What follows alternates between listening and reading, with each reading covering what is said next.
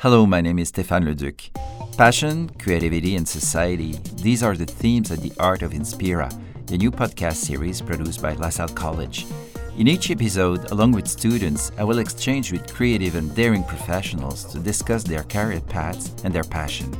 An open discussion where students will have the opportunity to address their concerns and receive advice from experts in various fields. Welcome to the world of Inspira.